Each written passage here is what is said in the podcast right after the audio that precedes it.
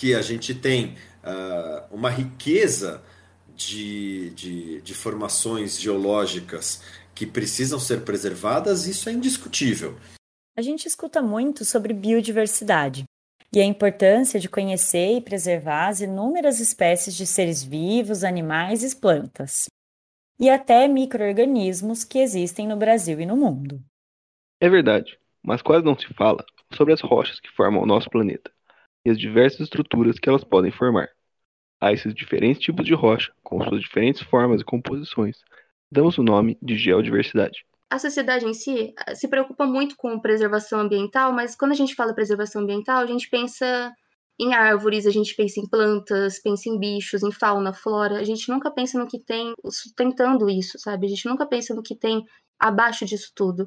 Então, esse termo de geodiversidade, ele surge da emergência da gente ter que falar sobre isso, sabe? Ter que falar sobre a preservação do patrimônio geológico, porque se o patrimônio geológico não está lá, se as rochas não estão lá, se a gente destrói a geomorfologia natural, a biodiversidade não vai se sustentar. Então, a biodiversidade depende da geodiversidade, elas andam muito juntas. Se a gente altera a geodiversidade, se a gente vai em algum lugar e cava um buraco, faz uma mineração, a biodiversidade que vai, que vai nascer lá depois não vai ser a mesma, não vai ser natural, né? Então são coisas que andam muito entrelaçadas e a geodiversidade não é muito abordada, né? As pessoas não conhecem muito sobre isso. Eu sou a Maíra Trinca. E eu sou o Frederico Ramponi. No episódio de hoje, vamos falar sobre algumas dessas formações, como e por que elas podem ser estudadas e algumas estratégias que surgiram para preservá-la.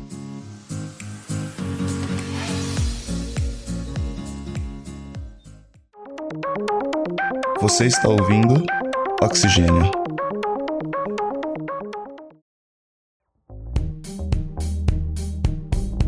As cavernas são ambientes com certo ar de mistério, Talvez pela falta de luz, pela presença de animais estranhos e meio assustadores, como morcegos e aranhas. Ou ainda pela dificuldade de acesso nesses locais. Por isso, não surpreende que essas estruturas despertem a curiosidade das pessoas, o que leva muitas a se dedicarem a conhecer esses espaços. Mas o que exatamente é uma caverna? As definições de cavernas podem variar bastante, mas de maneira geral, são cavidades naturais do solo com tamanho suficiente para que uma pessoa adulta consiga entrar. Há quem considere que cavidades menores também podem ser cavernas, mas para nossa discussão, vamos assumir essa definição. O ambiente das cavernas é completamente diferente de qualquer outro ambiente não cavernícola. O primeiro e principal motivo para isso é a ausência de luz, o que impede o desenvolvimento de plantas dentro da caverna.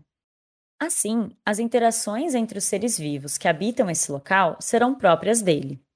Normalmente, toda energia que sustenta a vida dentro da caverna vem de fora dela. Um segundo fator é a formação rochosa em si, a caverna mesmo, que sofre processos de formação e evolução geológicas próprios. Uma pessoa pode entrar em uma caverna por esporte, turismo ou para fazer pesquisa. Seja qual for o objetivo, todas essas atividades encaixam numa grande área chamada espeleologia. No Brasil, os principais responsáveis por essas atividades são os espeleogrupos. Resumidamente, os espelhos grupos são associações voltadas ao conhecimento dos vários aspectos associados às cavernas e também do reconhecimento dos valores ambiental e cultural para a sociedade brasileira. São iniciativas não governamentais criados de modo a permitir o posicionamento contrário a atos e ações prejudiciais ao patrimônio cultural e ambiental associado às cavernas. Então, de uma maneira geral, todos os espelhos grupos eles vão dedicar à preservação e conservação desses patrimônios espeleológicos no Brasil. Essa é a Thais Medeiros, geógrafa, mestranda pelo Instituto Nacional de Pesquisas Espaciais, o INPE, e atual presidente do Espelhogrupo de Rio Claro, o EGRIC. Os espeleogrupos podem se dedicar à espeleologia de várias formas, sendo responsáveis pela descoberta de novas cavernas, levantamento de dados sobre cavernas já conhecidas e cursos de formação, por exemplo.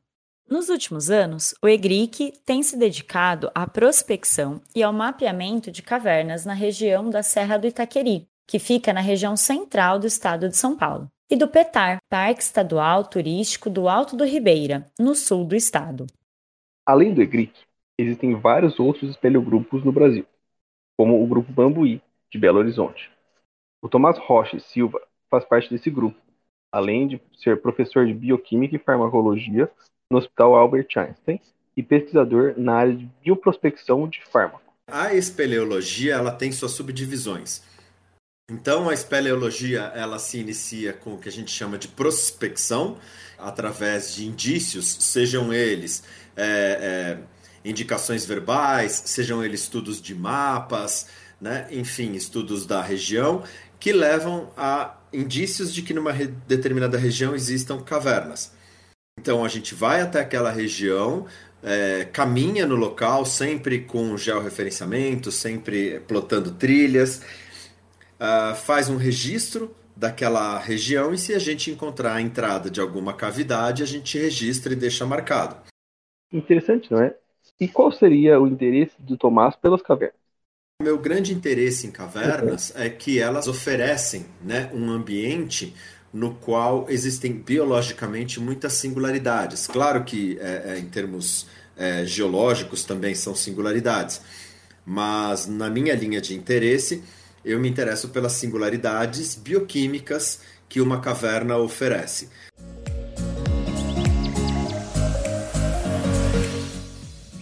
Como você deve estar percebendo, a espeleologia é uma área muito diversa e que abre um grande leque de possibilidades de estudos. Não é simples compreender todos os aspectos que envolvem essas estruturas e como elas se formaram em um clima e ambiente milhares ou até milhões de anos atrás, como reforça a Thais. A gente precisa dos estudos geológicos, por exemplo, para entender e analisar as variações paleoclimáticas e paleoambientais que existem nesses ambientes. Os estudos geográficos e geomorfológicos, que eles vão permitir investigar como a caverna se forma, como ela se entrega ao relevo e à paisagem. Os estudos biológicos, para a gente entender qual que é a fauna e a flora que compõem esse ambiente subterrâneo. Os estudos arqueológicos e paleontológicos, para entender um pouco da ocupação humana dentro desses ambientes. Uma parte importante dos estudos espeleológicos é a pesquisa sobre a formação geológica das cavernas, já que a rocha que a forma e o processo que gerou essa estrutura vão influenciar nas suas características. Cada tipo de rocha é formada por diferentes minerais e diferentes elementos químicos. Então, o tipo de rocha vai determinar a interação entre elas e o meio. Os processos de formação de caverna mais comuns são os que envolvem rochas carbonáticas e as rochas areníticas. As rochas carbonáticas e areníticas são rochas sedimentares, formadas pela deposição de partículas e sedimentos que vão se acumulando ao longo de milhões de anos. A maioria dos carbonatos é formada pelos esqueletos de algas microscópicas, com carapaças de carbonato de cálcio. Já as areníticas são formadas pelo acúmulo de pequenos cristais de quartzo, que nada mais são do que areia, nas bacias sedimentares. Segundo o Anuário Estatístico de Patrimônio Espeleológico Brasileiro de 2019, produzido pelo Centro Nacional de Conservação de Cavidades, CECAV, existem mais de 20 mil cavernas registradas no Brasil. Dessas, 54% são cavernas de rocha carbonática, como as do Petar e 17% são silicicláticas, como as cavernas de arenito da Serra do Itaqueri. A Thaís explicou para a gente como acontece a formação das cavernas nesses dois tipos de rocha. As rochas carbonáticas, elas são rochas muito solúveis, muito, muito solúveis. Durante nosso período sazonal, as cavernas foram formadas justamente por conta da dissolução química que as rochas passaram durante os períodos de milhões e milhões de anos. É um processo muito, muito lento. Então, a água, juntamente com os ácidos que formam essas rochas, são os elementos indispensáveis para a formação das cavernas carbonáticas.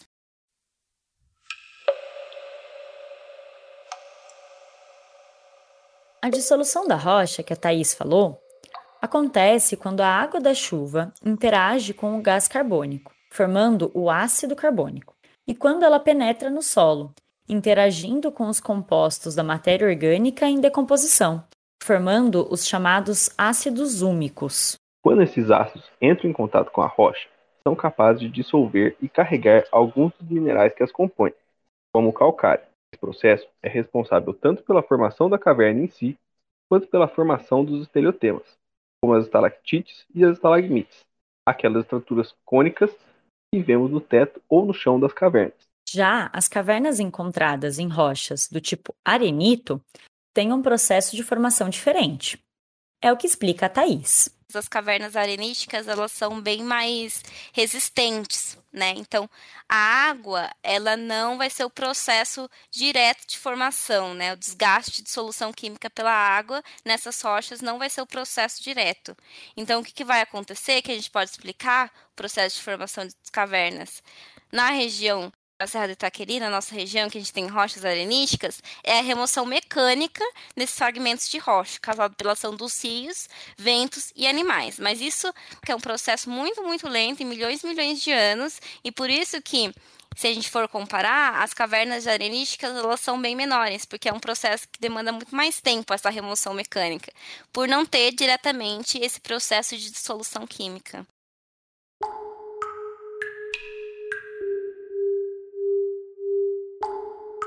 Quando entramos numa caverna, dificilmente temos noção do tempo e de todos os processos necessários para sua formação. Às vezes, não somos capazes nem de reconhecer seu tamanho real. Algumas cavernas são relativamente pequenas e simples, um grande buraco no meio de uma serra rochosa. Mas muitas delas possuem túneis e condutos, como a Thais explicou, que vão se aprofundando no interior da rocha. Por isso, sempre que uma nova caverna é encontrada, é importante fazer o reconhecimento desses caminhos. Até que o mapeamento e o registro de uma caverna sejam feitos, a gente não tem como saber se ela existe ou não, né? Então, o mapa de caverna ele é muito importante e é um documento essencial para base de muitas pesquisas e até mesmo para fazer a proteção espeleológica dentro de legislações ambientais, né? De acordo com os mapas, a gente pode ter informação sobre a localização dos artefatos paleontológicos e arqueológicos. A gente pode entender por onde os condutos passam, onde os condutos se cruzam, se esses condutos eles se cruzam com outras cavernas. E com a relação da topografia das cavidades, né, fazer o croquis, a gente vai conseguir analisar se a gente tem viabilidade de construção de visitação turística e como que essa visitação turística ela afeta as cavidades. Aqui, a Thaís tocou num ponto muito importante para a gente. O que, que precisa ser feito para que uma caverna passe a ser uma atração turística?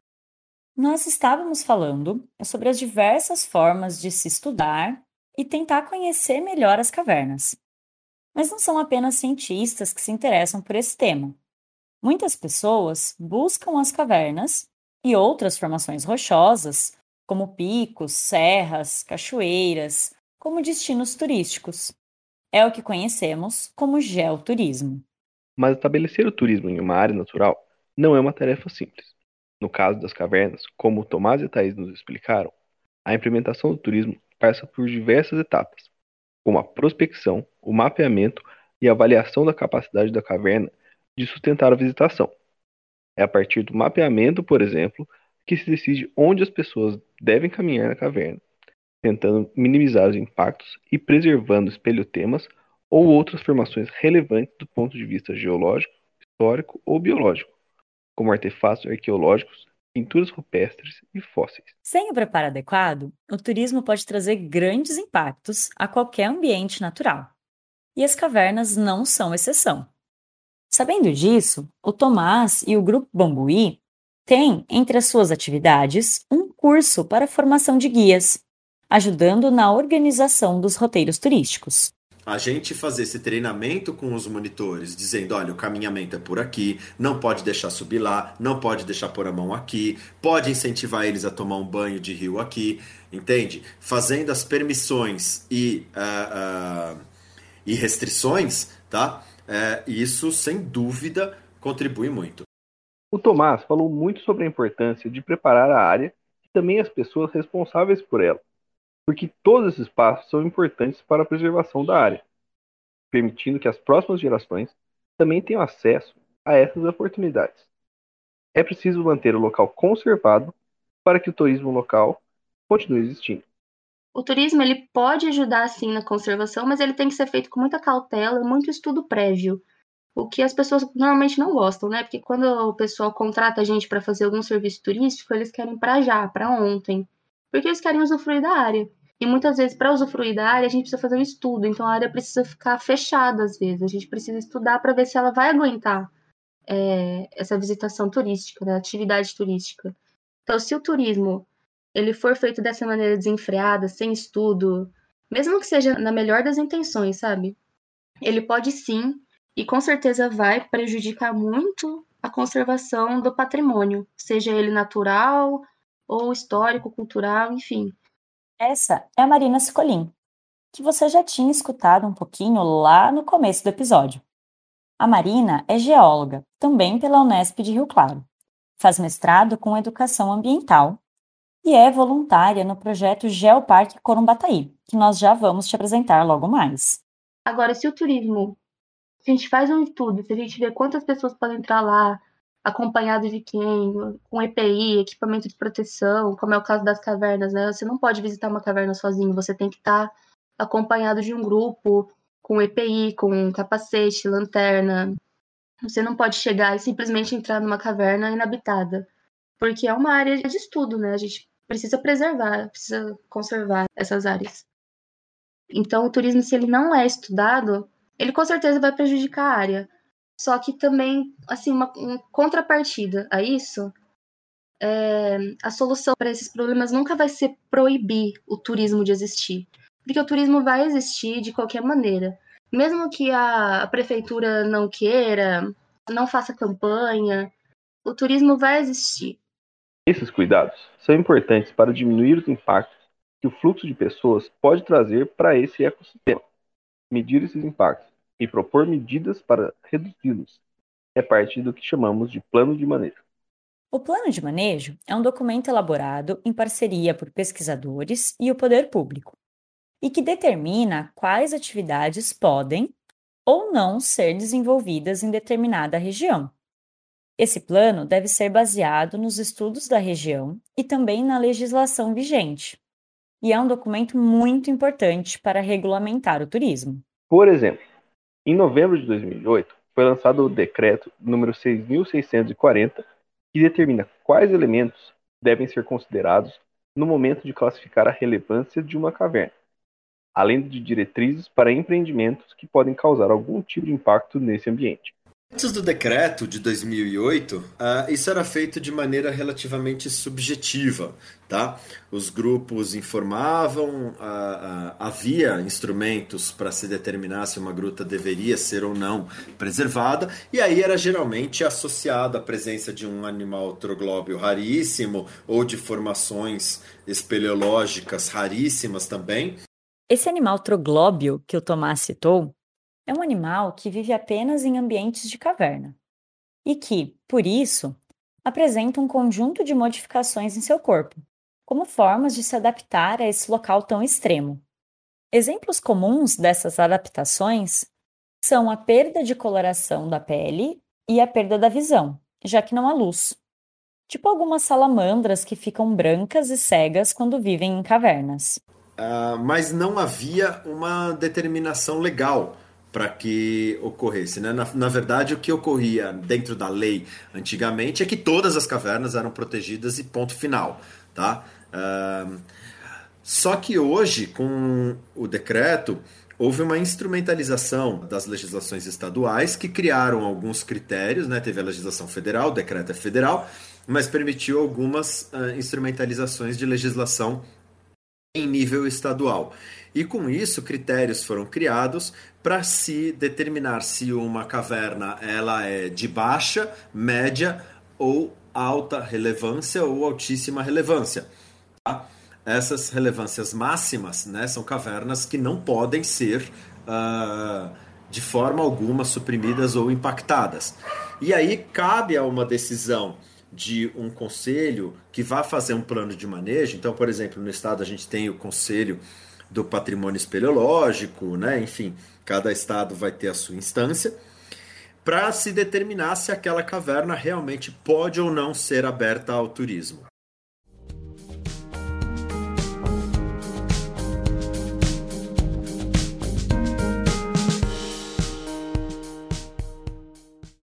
O geoturismo pode ser realizado em vários lugares e de diversas formas, como qualquer outro tipo de turismo.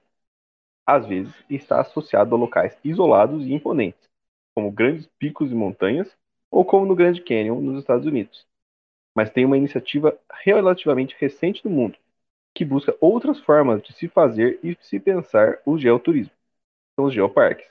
Para a gente definir o que é um geoparque, eu acho mais fácil a gente falar o que não é um geoparque. Então, um geoparque não é uma unidade de conservação, geoparque não é uma área de preservação ambiental e o geoparque não é um parque, por incrível que pareça. Então, esse conceito de geoparque começou nos anos 90 na Europa e é um conceito que ele foi desenvolvido pela Unesco, que é um, um modelo de desenvolvimento regional sustentável. Então não é assim algo palpável, você não vai pagar um ingresso para ir no geoparque, ele é um modelo de desenvolvimento regional, ele é uma região. E nessa região a gente vai utilizar principalmente do geoturismo como uma ferramenta de aproximação da comunidade local, dos turistas, com os elementos da geodiversidade. Talvez você nunca tenha ouvido falar de um geoparque, o que não seria de se estranhar. Esse é, como a Marina nos explicou, um conceito muito mais comum na Europa e na China, mas que ainda está em desenvolvimento aqui no Brasil. Temos apenas um geoparque nacional reconhecido pela Unesco, que é o Geoparque Araripe, localizado na bacia sedimentar do Araripe, no Ceará. No mundo, são 147 geoparques, distribuídos por 41 países.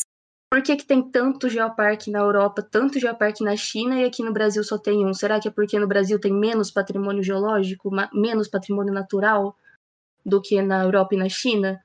Eu acho que é o contrário. Né? O Brasil tem muito mais patrimônio, muito mais potencial para desenvolver geoparque. Só que aí o problema passa a ser político. E é muito difícil para a gente da América Latina conseguir se adequar aos padrões da Unesco para ter tudo o que precisa para ser um geoparque global. Por não ser uma área de preservação, mas um modelo de desenvolvimento, a implementação de um geoparque passa por um processo bastante complexo, até ser reconhecido. A primeira etapa, que hoje está o Geoparque Corumbataí, é a elaboração do projeto em si, que vai contar com a colaboração de cientistas e da população que mora na região. Só depois de ter esse projeto muito bem estruturado, é que eles podem mandar a proposta para a Unesco que vai avaliar e dizer se o geoparque merece ou não o selo de geoparque global, que é basicamente entrar para uma lista de referência organizada pela instituição. A comunidade acadêmica percebe uma região que tem potencialidade geológica e turística também, propõe um geoparque e trabalha junto com a comunidade local para desenvolver esse geoparque.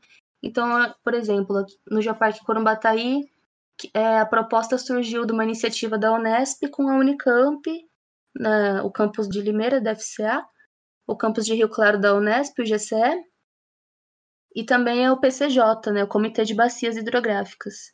Então a gente se reuniu e falou: vamos fazer um projeto. Esse grupo organizou visitas às comunidades locais, explicando todo o projeto e convidando as pessoas a participarem junto.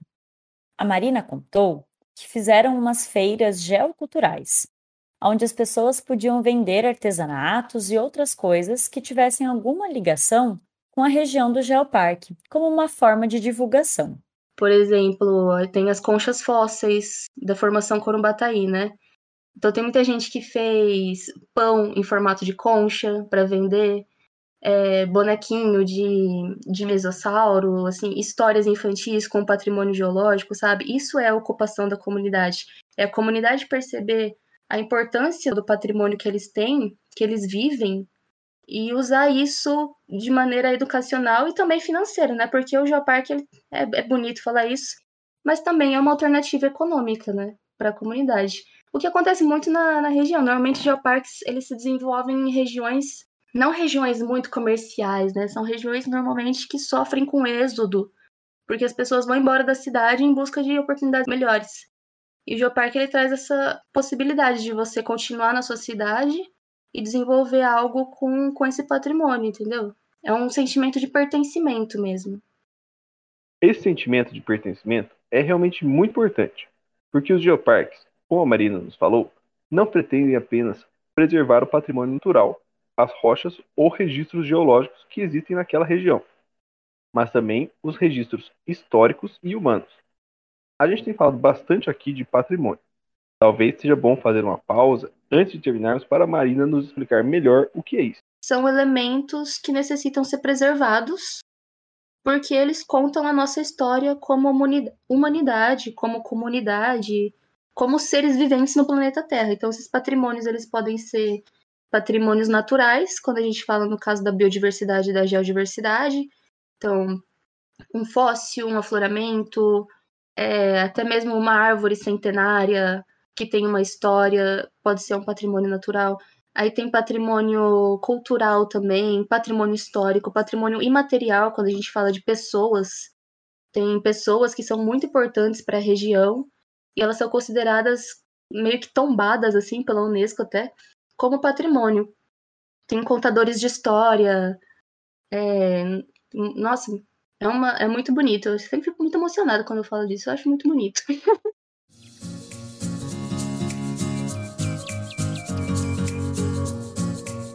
é a presença das pessoas que moram na região ou que vão só para conhecer e visitar alguma atração turística que torna aquela região importante, que transforma uma estrutura rochosa em um destino turístico. É através das pessoas e do conhecimento que elas adquirem que o lugar ganha importância e pode, a partir daí, ser valorizado e preservado. As pessoas conhecem o que elas têm, sabe? Mas elas não sabem o que é. Então elas conhecem aquela pedra engraçada que elas veem jogada no chão, mas elas não sabiam que era uma, uma concha fóssil de 250 milhões de anos, e agora elas sabem. Então agora, quando elas veem essas pedras jogadas pelo chão, elas têm um outro olhar, sabe? Então essas pedras que normalmente ficavam tudo jogadas no terreno dos outros, agora o pessoal já, já pega, já faz trabalho meio que de museu, assim, sabe? Ou até mesmo constrói museus para isso para guardar essas peças. Muita ponta de lança, tem muita ponta de lança na região do Geoparque feita de sílex, que acho que o pessoal também muitas vezes não conhece, são muitos sítios arqueológicos, e o pessoal conhecendo isso, eles passam a preservar, porque eles sentem esse pertencimento pela região, sabe? A Thaís resume bem a ideia de como é importante essa relação entre a academia e quem faz a pesquisa e as pessoas que vivem nessa região. Então é entender, fazer ciência, fazer a pesquisa dessas cavernas, gerar resultado, gerar produto, gerar conhecimento e depois não parar por aí.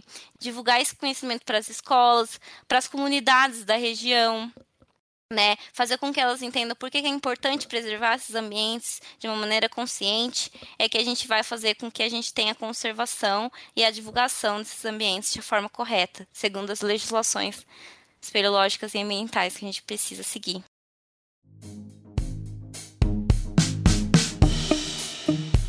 Esse episódio foi apresentado por mim, Maíra Trinca, e por Frederico Ramponi. A revisão do roteiro foi feita pela Ana Augusta Xavier e pela coordenadora do Oxigênio, a Simone Paloni, do Labjor Unicamp. Os trabalhos técnicos são do Gustavo Campos e do Otávio Augusto, da Rádio Unicamp. A trilha sonora é do Free Sound, da biblioteca de áudio do YouTube e de Lucas Carrasco. Você também pode nos acompanhar nas redes sociais. Estamos no Facebook, facebook.com oxigênio notícias, tudo junto e sem acento, no Instagram e no Twitter. Basta procurar por Oxigênio Podcast. Você pode deixar a sua opinião sobre este programa comentando na plataforma de streaming que utiliza. Até o próximo episódio.